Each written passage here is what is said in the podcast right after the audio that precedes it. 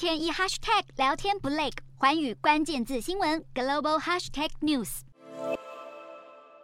超市货架上的商品东缺西缺，不然就是空空如也。斯里兰卡粮食和燃料短缺，还饱受通膨飙升之苦。六月通膨数字居然飙破百分之五十四。已经深陷中国“一带一路”债务陷阱的斯里兰卡，在宣布破产后，持续与中国协商，希望中国能提供最多四十亿美元的金援。而且，斯国驻中国大使还很有信心，认为中国迟早会同意援助。外媒指出，在新冠疫情爆发时，斯里兰卡因为债台高筑，外汇储备开始耗尽。当时有官员认为是该向国际货币基金 IMF 求助的时候了。但 IMF 的求助计划往往附带痛苦的紧缩措施。